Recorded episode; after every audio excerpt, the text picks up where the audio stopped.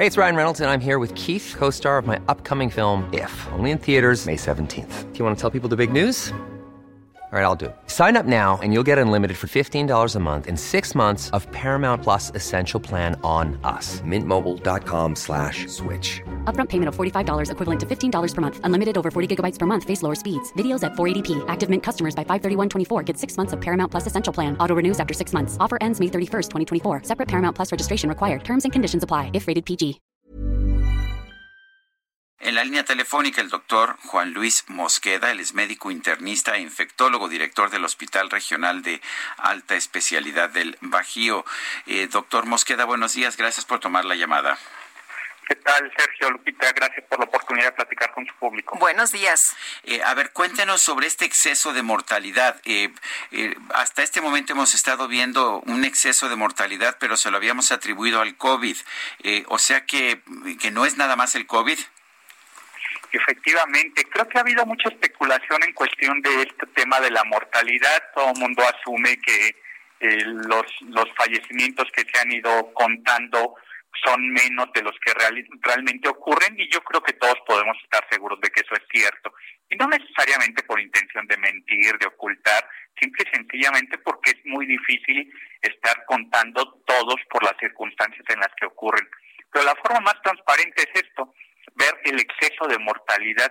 Interesantemente, cuando uno ve los previos cinco años, la gente se va muriendo en proporciones muy semejantes cada año. Sabemos perfectamente predecir cuántos se van a morir el mes que entra y el siguiente y el siguiente.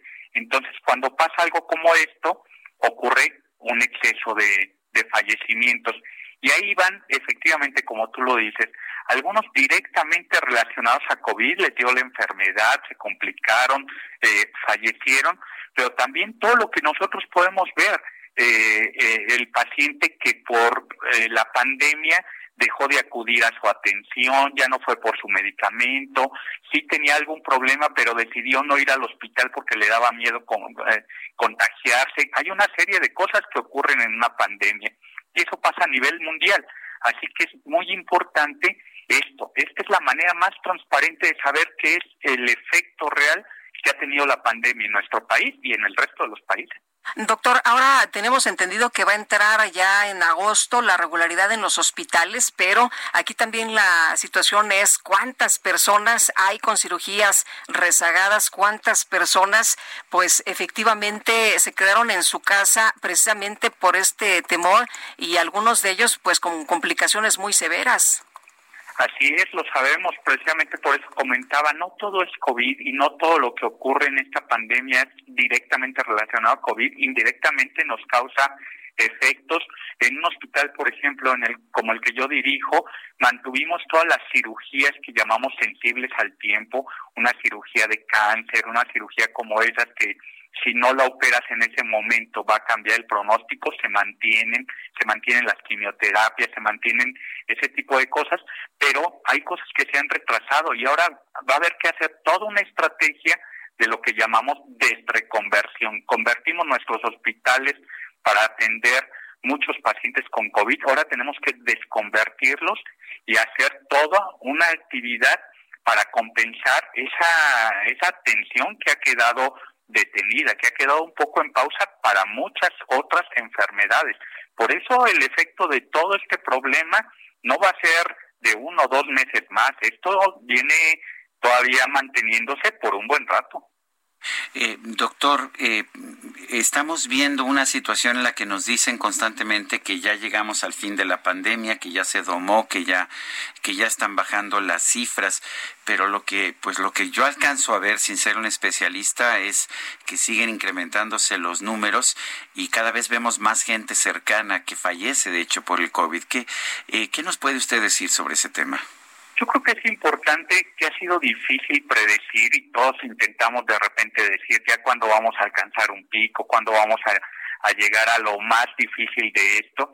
Y yo lo veo ya ahora como una montaña. Tú vas a ver que ya vas para abajo cuando realmente ya pasaste el pico, cuando ya alcanzaste a ver la parte más alta. Y evidentemente hoy día en un país tan grande como el nuestro es difícil ver una disminución porque se ha comportado muy heterogéneo. Hay lugares donde yo creo que no hay duda de que ha ido eh, bajando como los que iniciaron primero, Ciudad de México y área metropolitana, pero por ejemplo nosotros en León, Guanajuato, en el Bajío, estamos plenamente a la alza. Esa heterogeneidad en el país no permite eh, que veamos como país una disminución.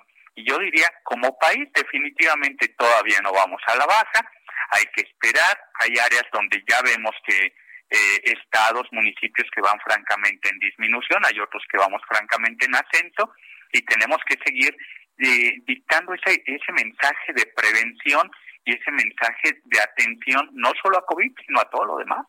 Doctor, se le ha echado la culpa a la comida chatarra. Para tener claridad en todo esto, eh, ¿qué pasa con, con, el consumo de, bebidas eh, azucaradas o, este tipo de, de comida?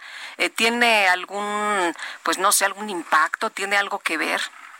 Yo creo que ese ha sido un error que hemos cometido en todo esto, el simplificar el, el problema de la pandemia de repente culpamos de todo a un mensaje, a una estrategia, a una decisión. No, esto es tan multifactorial y yo creo que en efecto tenemos un problema como país de sobrepeso, de obesidad, de muchas enfermedades crónicas que claro que ahorita nos está pasando factura. Ese es el factor principal, definitivamente no, es un componente de muchos. Yo veo ahorita, por ejemplo, también un componente que caracteriza a nuestra población y es la poca educación en salud que tenemos. Yo veo circular remedios mágicos, este algo que he visto muy recientemente, recomendaciones sobre dióxido de cloro, una sustancia que puede ser tóxica para la gente y hay quien la vende, hay quien la toma, hay quien la compra.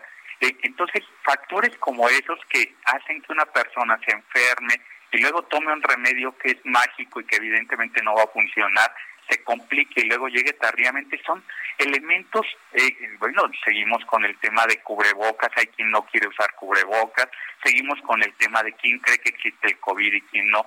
Yo creo que este componente de la mala alimentación, del sobrepeso, de las enfermedades crónicas, es un componente más en toda esta lista que nos está cobrando factura para lo que está ocurriendo.